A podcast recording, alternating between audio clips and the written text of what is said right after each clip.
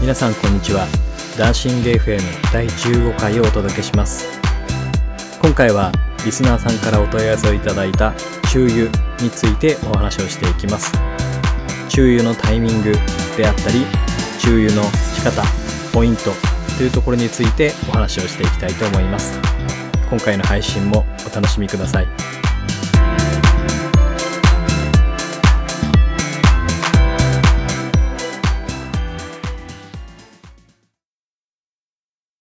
はい、という感じでダンシング FM エピソード15をやっていきたいと思いますはい。先日リスナーさんの方からブログ経由でお問い合わせを1個ありがたいことにいただきまして、えーその問い合わせの内容をまず、えっと、ご紹介をしたいと思いますまず、えっと、お問い合わせいただきましてありがとうございますありがとうございます。大変嬉しいですね我々にとってはこういうでのはすね。ううんん。なんか、しっかり見てくれてるんだな、みたいな。そうですねうん。はい。で、えっと、問い合わせいただいた内容をそのまま一旦読み上げさせていただきます。チェーンへの注油のタイミングはどうされてますかオイルによって目安の距離記載とかありますけれども、週末ライダーだと覚えていないので、注油つながりでディレイラーなどの注油のタイミングと注油の場所、その他注油場所なども教えてほしいですと。このあたりは音声だけでは難しいかもしれませんが、ご検討いただければ幸いですというコメントをいただいております。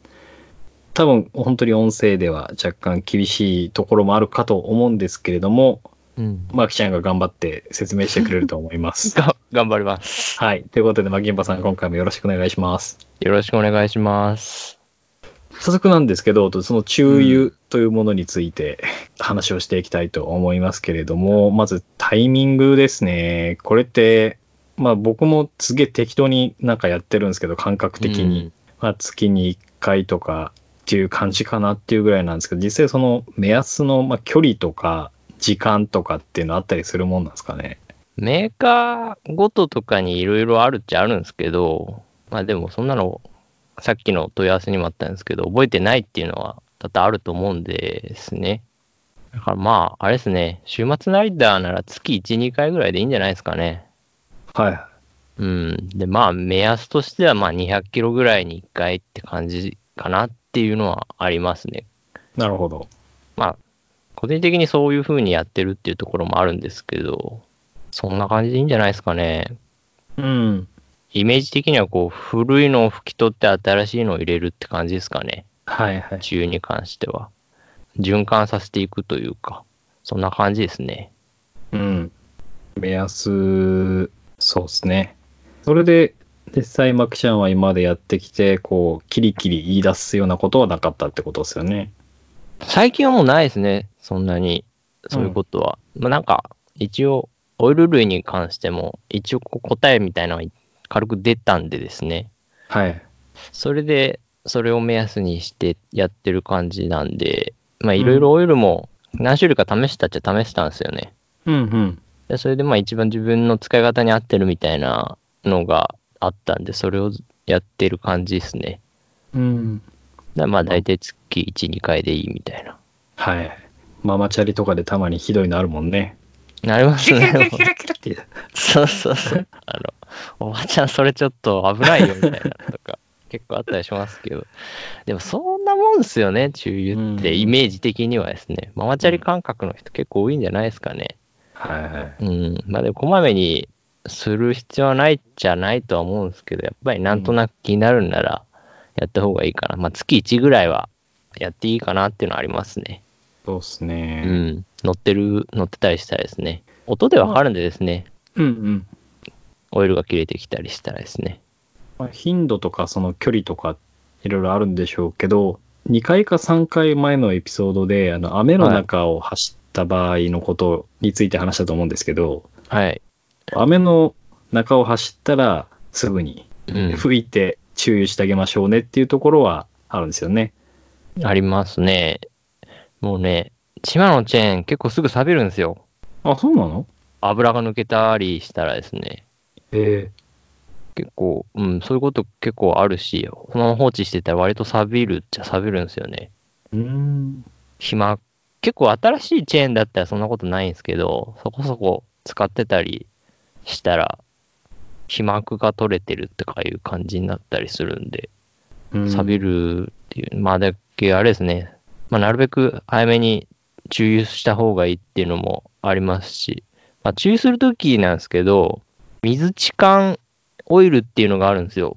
何それって、 なな 何それって感じではあるんですけど、まあなんかこう、あれなんですよ、オイルがこう、水分の下にですね、こう浸透してって、金属表面にこう油膜を作ってくれるっていうすっげえ天才かよみたいな感じの防錆び力が高いオイルがあるんですよ。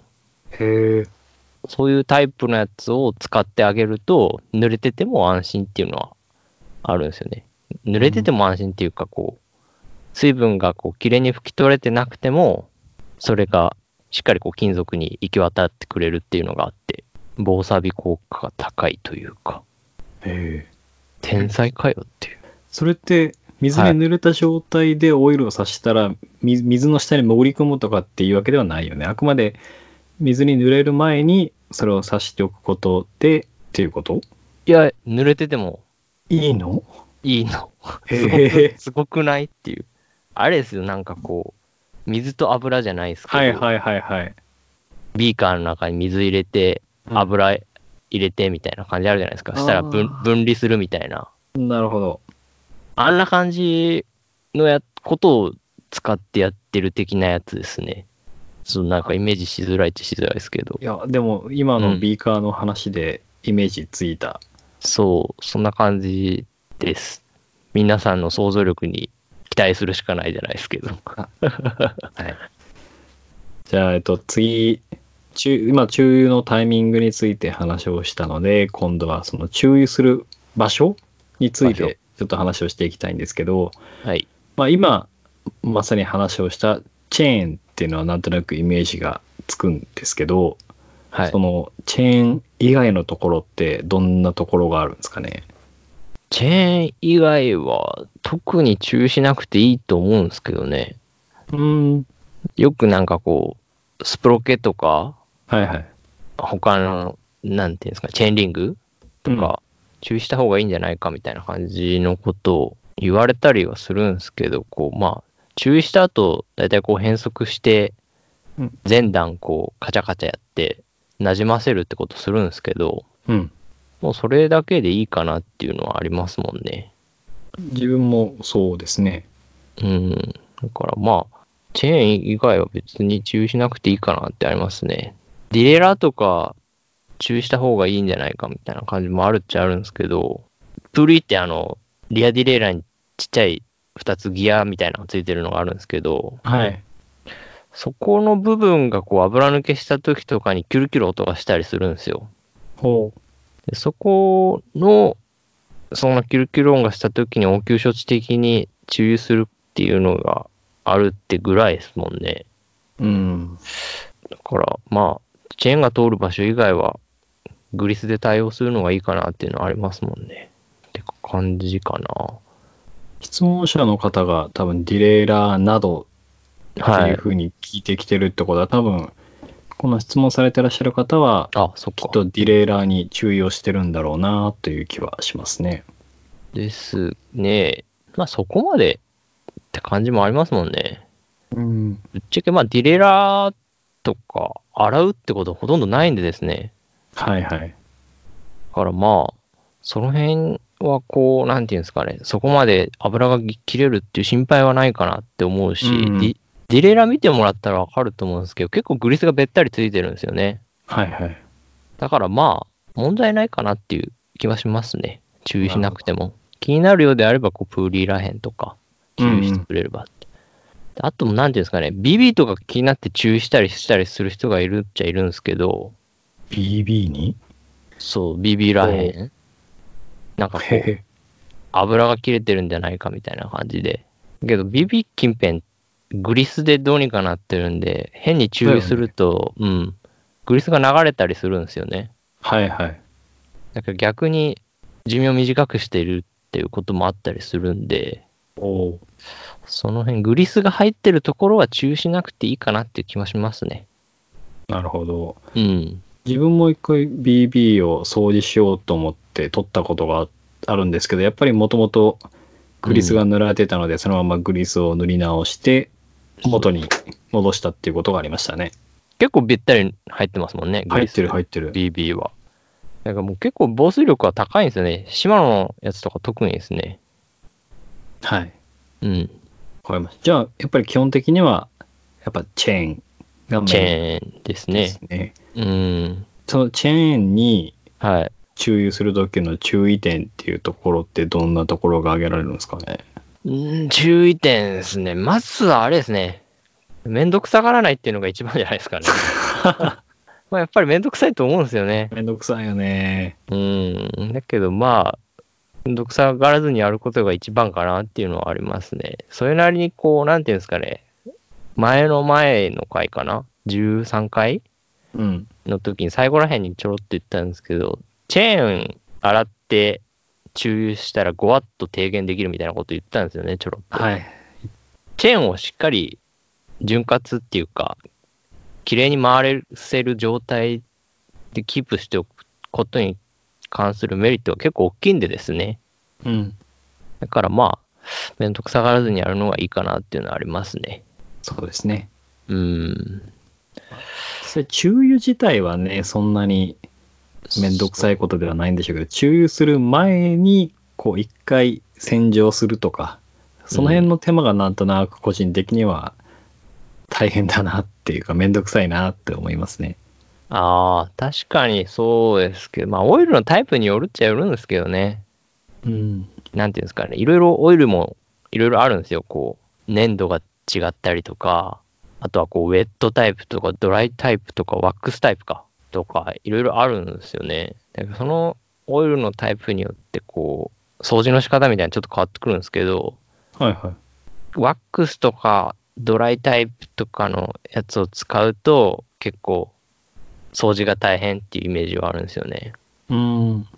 まあオイルタイプっていうか、まあ、結構粘度が低いような、ウェットな感じのやつとかは、まあ、ウエスとかでジャーって拭いてやったら、ある程度銀色が見えてくるみたいな感じはあるんですけど、まあ、その分、こう、ドライタイプとかワックスタイプっていうのは汚れにくいっていう良さはあるんですけどね、循環させる周期みたいなのが遅くなるだけで結局大して変わんないみたいな感じはあるっていうか、まあ難しいですけど、うん。何しろこう、オイルのタイプって、いろいろこう、変えたりするんですよ。はい。こうなんていうんですか、いろいろ試してる時とか。そういう時は脱脂しっかりした方がいいかなっていうのはあるんですよね。なるほど。で、1個のやつを、1個のタイプっていうか、まあ、これでいいやってなったら、それを使い続けるんであれば、脱脂するっていうことはあんまりしなくてもいいかなっていうのはありますね。ほう。 2ヶ月に1回とか、そういうレベルでいいですね。もう大体こう、ウエストとかでジャーって汚れたところを拭き取ってやって、うん。で、それあとまあ、注意すればいいって感じにはなるんでですね。それでなるそ、ほそれでまあ、大体、いい状態っていうか、最高の状態じゃないですけど、そこそこいい状態は保てるって感じなんでですね。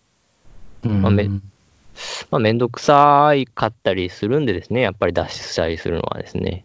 そうなんですよそうね。そう。だからまあそういう場合は、そういう感じで、ベースで拭いて注意するっていう。まあ継ぎ足し継ぎ足しって感じですよね。うん。って感じがいいかなっていうのはありますね。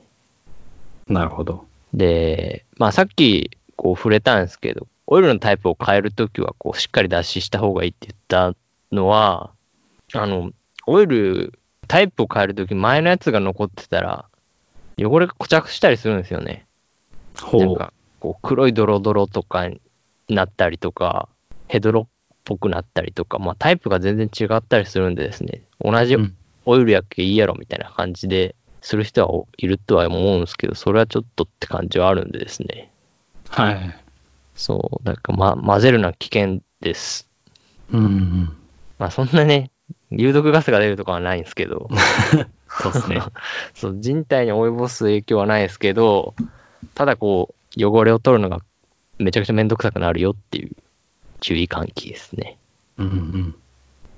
であとはまあチェーンに注意する時の注意点に関しては安全面で言うとですねこう注意するじゃないですかうんで、まあある程度結構多め中になると思うんですよね。こう、一コマ一コマ入れていく感じにはなるんでですね。うんだからまあその余分な分がついてる状態で走り出しちゃったりするとですね、こうチェーンのに残ってるオイルがこう飛び散ったりするんですよ。うん、はい。で、それでまあホイールとかについたらブレーキとかに影響を及ぼすんでですね、特にリアとかはこうギアもいっぱいあって、ディレイラーとかあったりするんで、うん結構オイルが溜まりやすいところではあるんでですね。だからまあ、その辺は、まあ走る前に拭き取ってあげたりとか、そういうのがいいかなっていうのはありますね。余分なところに油がついてるとそこにホコリとかが付着して汚れやすくもなりますもんね。そうそうそう、そういうのもあるんでですね。まあ自宅保管する人とか結構埃とかついたりすると思うんで、はい。まあ余分な分は拭き取ってっていう感じはありますね。今の話なんですけど、やっぱ一コマ一コマやっていかないといけないですかね、これ。やった方がいいですね。すっげえめんどくさいよね。いやでもどうなんですかね。やりだしたら無心にこうポタポタポタポタみたいな感じになってくるんで、 あのやり始めの場所だけ覚えとったらですね、うん。しっかりですね。あれ俺これ何周させとんみたいな感じの あるある。時とかたまにあるじゃないですか。はい。こうぼーっとしてやってたりしたら、あれ、うんスタートどこだったっけみたいな。うなんんかまあ、そういうのさえ気をつけてやれば、そんな時間もかかんないと思うんですけどね、まあ慣れたら。そうですねう。ん。で、まあ、そうですね。やっよっぽどめんどくさかったら、あの、スプレータイプっていうのもあるんですよ。はい。だけどまあ、なんか、先っちょが細いので、回しながらシューってしていく感じですね。うん。っていうのがあるんで、まあ、よっぽどこう、ポタポタが嫌だっていうか、めんどくさいとかなったら、まあ、スプレータイプもありますよって感じですけど、はい。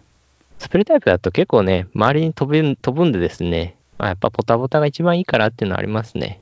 うん。注意する場所としては、はい。あの、動くところのですよね。チェーンのあの可動域というか、丸くなってるところ。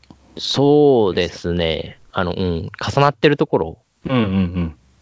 上から見るとちょっとわかると思うんですけど、はい重なってるところに注意するイメージで、うんチェーン同士が、こう、細いのと太いのみたいな感じで、つながってるんですよね。はい。でそれを、そこにこう、一滴一コマ一コマって、ああれが一コマって言うんですけど、そこにこう、一滴一滴入れていく地道な作業、はい。頑張りましょそうです ね。まあここに関しては普段、皆さんもご自宅とかで、例えばドアがキーキー言うときは、う。うん。クレ556とか使って、その音を消してたりする方もいるんじゃないかなと思うので、まあ、そのイメージでなんとなくわかるかなと思いますね。ですね。あの感じですね。うん。あとは、さっきもちらっと話したんですけど、その駆動域、まあチェーンとかスプロ系とか、その辺を一回全部きれいにしようと思って、はい。まあチェーンリングも含めてきれいにしましたと、清掃しました。よし、じゃあ注意しようと思った時に、はいまあ、。マキちゃんのさっきの話だと、まあ、チェーンだけ注油して、あとはその後に全部のギアをなんかこう空回ししてあげて、あの、は油がまんべんなく全体にす染み渡るようにしてあげればいいんじゃないって話があったかと思うんですけど、はい。まあ、逆にその直接スプロ系にじゃあもう注油した方がいいんじゃないみたいな意見もあるかなと思ってて、この辺はマキちゃん的にはどういう感じですか考え方は。しなくていいんじゃないですかね。うん。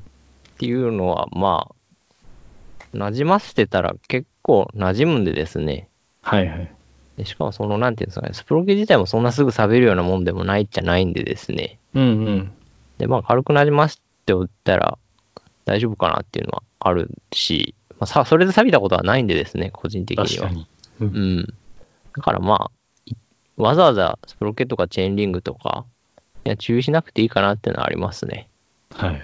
なんとなくイメージがわからないです。プロ系にこう注油するっていうと、多分その人スプレータイプ使ってるとかじゃないんですか。あー、なるほど。うん。そしたらまあ、シューってかけたらいい感じになるんで。なるほどね。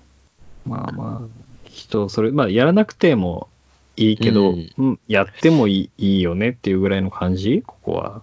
そうですね。ちょちょっとこのね、質問見たときに、僕もちょっと調べたんですよ。こう、はいはい。スプロケって注意するのかなって思って。そしたおら、ちょいちょいこう、スプロケン注意するみたいなサイトもあったんでですね、おーそういう風に書いてるところ。だからまあ、する人はいるんだなって思いながら、はい。まあ別に、オイルもったいないしっていうのもあるし、うん。まあ、しなくていいかなっていうのはあるんで、まあこの辺は好き好きって感じで好すきね。好きって感じですね。それでね、多分、なんていうんですかね、走行の抵抗が変わるみたいなことあんまりないと思うんですけどね。うん。うん。チェーンとスプロ系のなんやらかんやらみたいなのはあんま聞いたことがないんでですね。はっきりは言えないですね。これに関しては。まあでも、サビとか、そういうことに関して言えば、そんなに問題はないのではって感じはあります。うんうんう。うんありがとうございます。はい。あとはそうですね。ここからが多分、マキちゃん劇場の始まりなんでしょうけど、 オイルっていっぱいあるじゃないですか、種類が。いっぱいありますね。ぶっちゃけどれがおすすめなんですか、これ。これに関してはですね、結構いろいろ試したんですよ。うん。で、まあ、なんていうんですかね。これ最初に一番肝心なことを言うとですね、はどの潤滑剤を使うより、まあ重要なのはですね、あ。うん。なるべく綺麗に状態を、綺麗な状態を保つことなんですよ。はい。もう、なんていうんですかね。綺麗な状態をため、保つっていうのがちょっとむい伝、伝わりづらいとは思うんですけど、あんまり汚れてなくてしっかり潤滑してる状態っていう感じなんですよね。うん。で、これを、綺麗な状態を保てるケミカルを個人的にはずっと使い使い続けてる感じにはなりますね。は僕自体もその脱脂してチェーンに注油みたいなことは2ヶ月に1回とかそういうレベルでしかしないんでですね。あ。はい。それ以外はまあ、ウェスでチャーっと拭いて、適宜こう、チェーンオイルを塗布してあげるっていうことをするんですけど、ウェスで拭くだけで結構銀色が復活することが多いんですよ。その、はい。使ってるの。だからまあ、そういう手軽さがあってですね、そんなにこう、あれっていうのがあるんですけど、まあ、個人的にここ数年はもうずっとそれでケミカル関係は AZ っていうところの商品を使い続けてるんですよね。うんうん。で、そこに、で売ってるこう超極圧剤タイプっていうのがあるんですよ。ほう。でこれに関して本当す、まあなんていうんですかねす、汚れはするんですよね。結構すぐ。うんですけど、こうウェスでバーって全体拭くじゃないですか。そしたら結構比較的汚れが取りやすくて、こうすぐ銀色が復活するんですよね、チェーンの。うん。で、まあ銀色復活したらまあ注意してやるっていうことを繰り返すっていうのがいいっちゃいいんですけど、うん。そう。だから今回覚えてほしいっていうのはまあなんていうんですかね、超極圧剤超極圧潤滑剤か。っていうのが結構いいよっていう感じにはなりますね。それ、製品名あの、なんていうんですかね。いや、液のタイプはになり。ますね。さっきあの、水痴漢なんとかみたいな感じで言ったじゃないでうすんか。うん。あんな感じです。水なる痴ほ漢オイルみ超極圧潤滑オイルみたいな感じですね。うん。っていうタイプがあるんで、いろんな商品っていうかメーカーが結構出してるところがあったりするんですよ。はい。で、これに関しても結構もう工業製品になるんですよね。自転車用とかでない感じです。ああ、なるほど。で自転車に関してに、その製品が自転車の用途にはまったって感じで使ってる人が多いっちゃ多 い感じですね。そうです。よくあるやつです。はい。ガチの工業機械とかで使われてるやつを転用したっていう感じやでつす。ですね。あの、おたふく手袋みたいな感じですね。イメージ的には。はいはそんな感じのやつですね。で、まなあ、るほどなんていうんですかね。そう。結構いろいろ試しましたもんね。ケミカル関係は。ワコーズとか、ライフラインとか、クレとか、マックオフとか、いろいろあるんですよ。はい。だけどやっぱ結構値段が高いんですよね。高いですね。自転車用ってなっただけで、やたら値段高くなるじゃないですか。うん。ほんと足元見やがってっていうのは結構あるんですけ ど。いやいやいやっていう。なんか普通に1000円ぐらい値上げしたりするじゃないですか。うん。まあね、少ない商売ではあるっちゃあるんですけど。はい。でっていうのもあって、AZ のやつって結構、あれなんですよ。コスパがいいんですよね。ほ普通のところのやつの半額ぐらいで買えるんじゃないですかね。しかも大容量。う。いいね。そう。これ結構ね、いいんですよ、ここのやつ。後でこう、小ノートに貼っ僕が使ってるやつとか、さっきのあの水、水置換オイルみたいなのをこう、あれを貼っとってもらえたらいいなっていうのはあるんですけど。そうですね。気になる方はぜひ、うん。小ノート、ブログの小ノートをチェックしていただければと思います。うん。で、まあ、値段見たら多分ちょっとびっくりするとは思うんですけど、うん。安かろう悪かろうじゃないんでですね。そこ重要ね。そう。コスパってやつですよ。確かに。そう。で、なんでコスパを重要視するかって言ったらですね、やっぱりこう、なるべく綺麗な状態に保つってさっき言ったじゃないですか。はい。そこを維持するのにやっぱり量がいるんですよね。うん。で、そしたらやっぱり量を考えたら安くて、そ性能がそこそこ良くてっていう。100点を目指さなくていいんですよね。はい。定期的にこう80点をコンスタントに取れる状態っていうのが大事にはなるんですよね。このあれをするにはっていう。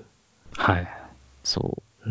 まあ、に日常的なライドでそこそこ気持ちよく走るための80%、80点うんを。目指しましょうっていうのが、今回の僕が言いたいやつって感じですね。マクシャン、熱くなってるね。いや、もうね、チェーンオイルはいろいろあるんでですね、結構、こう、なんていうんですかね、情弱商売みたいな感じのところもちょいちょいあったりするんでですね。 はいはいはい。だからこう、こういうね、AZ みたいなところにも焦点を当てつつっていう感じで、まあ、おたふく手袋が有名になったのって、やっぱり品質が良くて安か、安いからみたいなところもあるんでですね。だから AZ に関してもそういうところがあるんでですね。ちょなっるとほどこ。う、うん、皆さんこう、機会があればお試しをって感じですね。うん、僕なんかは、一つうんまさにホワイトカラー、まあ、いわゆる事務所とかオフィスうん。で仕事をする人間なので現工業系の現場とかを知らないので本当にいいオイルとか全然知らないのでもう自転車に売ってあったらそれをとりあえず買うみたいないう感じにそうそとうかなってたのでまさに今マキちゃんが言った情弱タイプになってるんだろうなっていうのをちょっと痛感しましたね。いや、晴天の霹靂っちゃ晴天の霹靂ですけどね、これは。うん、まず自転車屋さんに売ってないですもんね。 そういうことね。うん一回サイクルモードかなんかの時に、その、話したんですよ。こう、AZ の人と、担当の人と。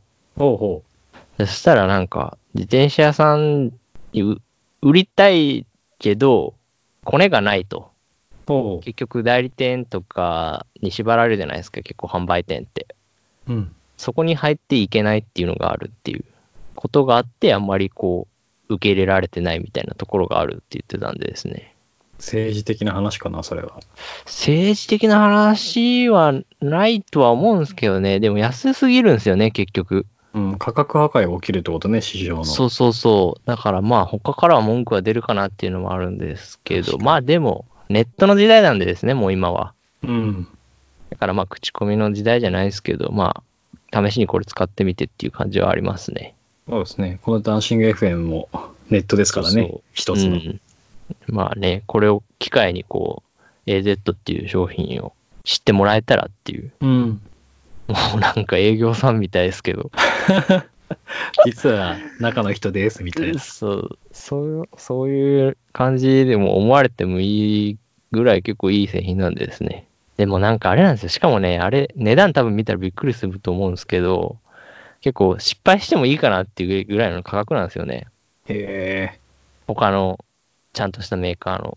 まあでもやっぱり和光図とかはちゃんといいんですよ。やっぱり物もいいし、使い勝手もいいしっていうのはあるんですけど、ただ値段っていうね、はい。そこがっていう、そこを出せる人は和光図とかを使った方がいいかもしれないですね。うん。個人的にそこの値段出せる人は和光図をおすすめします。ほ僕も一回和光図のやつ使ったんですけど、いいっすもんね、やっぱり。う。うん。うん。だからまあ、お金が出せる人は構図とか、ちゃんとしたところっていうか、うんあとは、セラミックスピードの UFO チェーンとかかな。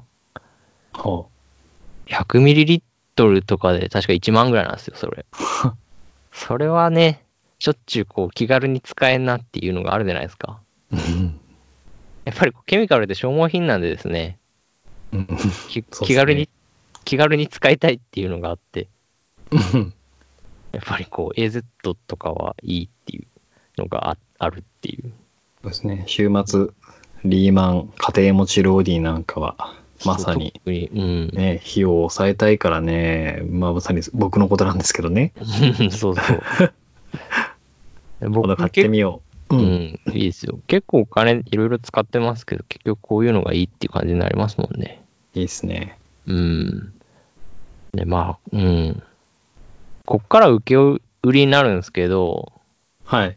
チェーンに関してのメンテナンス方法っていうか、さっきもちょろっと言ったんですけど、できることないですね。もう走行ごとにこうチェーンのメンテナンスとしてですね、はい。こう軽く拭いてやって、チェーンの潤滑剤を塗布してやって、余分なオイルを拭き取るっていうことをやってほしいんですよね。うん。これに関してはそんな時間はかかんないと思うんで、で、それでまあチェーンの80点ぐらいをずーっと維持していくって感じにはなるんですよね。はい。これが一番こう、なんていうんですかね、シンプルで現実的な方法かなっていうのはあるんですよ。やっうん。ぱりその、それをするには、なるべく安いオイルを、な安くて量があるオイルで、うんせ性能もそこそこみたいなうん。のがいいかなっていうのがあるっていう感じですね。はい。うん。ありがとうございます。まあ、マキちゃんがさっき言った、超極薄潤滑 剤極厚。 極薄だったらちょっとね、別のやつにラテックスチューブの話になっちゃうんでですね。岡本とか。そうですね。岡本さんがうん。出てきちゃうですね、頭の中に。そう、そういう感じになっちゃうんでですね。0.01とかそういう問題じゃないって いう、そうですね。うん、感じになるんで、もうそういうの言ったら、僕は何派ですみたいな感じで言ってくる人がいると思うんですね。そこ そう そうでこのす余僕談に僕は対、してコメントをしてくる方が。そう多分なんか、こうね、僕は相模派なんでみたいなとか、あったりすると思うんで、面白いかも、それ。うん、ちょっと荒れ気味なんで0.02がいいですとか、そういうのがあったりすると思うんで、コスパを考えると0.02がいいですみたいなんとか、いろいろあると思うんでですね、その辺はちょっと別で、別でね。別で、もう今、我々収録してる時間は夜11時ぐらいなんでね。ね、全然、そういう話も OK な時間ですけど。うん。公開するのが朝っていうね、これね。そうだね。それはまあ、あれ、たたくさんのさじ加減で。いや、でも、朝の時点でそんなに聞いていただいてる方は多くはないので、皆さんやっぱりうん朝、、あ配信でされてるっていうのをチェックした上で、昼とか夜とかにやっぱ聞いていただいてる感じなんで、なるべくオープンな状態はやめた方がいいかもしれないですね、今回はね。 そうですね。こうら、なんていうんですかね、自転車のあれだからっつって、こう家族でこうね、運転しながら聞いてたりしてね、うん、いきなりね、そうね薄さの話とかしだした。確かにね、あの、車で、Bluetooth でスピーカー大音量とかで聞いてたら、お気をつけください。もう遅いけど。注意最初の時点でね、言っとかないといけないっていうね。うん、うん。うん、まあ、そんな感じですね。超はい極厚、潤滑剤です。はい。うありんがとうございます。あの、ショーノートに貼ってはおきますんで、ぜひ、いうんチェックしてください。お試しあれ。はい。じゃあ、今日は注意についてということで、これくらいでよろしいですかですね、問い合わせの件に関しては答えになってたんですかねどうなんだろう。そうですね。ポイントは押さえて回答はしてると思うので、きっあーと大丈夫です。もし、あの、コメントいただいた方がこれ配信聞いていただいてるのであれば、あの、何かしら反応いただけると嬉しいです。ですね。いやね、ちょいちょいこういう問い合わせしてもらえたら嬉しいですね。なんかそうで。すね。うん、話のネタにもなるっていうのもあるんでですね。はい。うん。だからまあ、なんていうんですかね。ブログの方でオーダーフォームがあるんで、で、そこに何かしらこう問い合わせっていうか、こういうの気になるみたいなんとか、こういうのどうなんみたいなのがあれば、ぜひっていう。ぜひ。うん。これ番組で触れたんですかねオーダーフォームの話。触れてますね。触れたんですかね2回ぐらい触れてるんで、ああ。はい。うん。ぜひごはご活用ください。はい。そうですね。今、すでにコメントを3つぐらいいただいてて、これが初めてコメントを取り上げての配信となるので、うん、まだあと残り2つもおいおいやっていきたいと思いますので、あの、何らかですね、コメントいただいた内容については、配信の中でご回答なりしていきたいと思ってますんで、ぜひ、あの、オーダーを、フォームからお問い合わせいただければと思います。よろしくお願いします。はい。ということで、ダンシング FM 第15回、中遊についてお話をしました。まあ、金ポさん、今回もありがとうございました。ありがとうございました。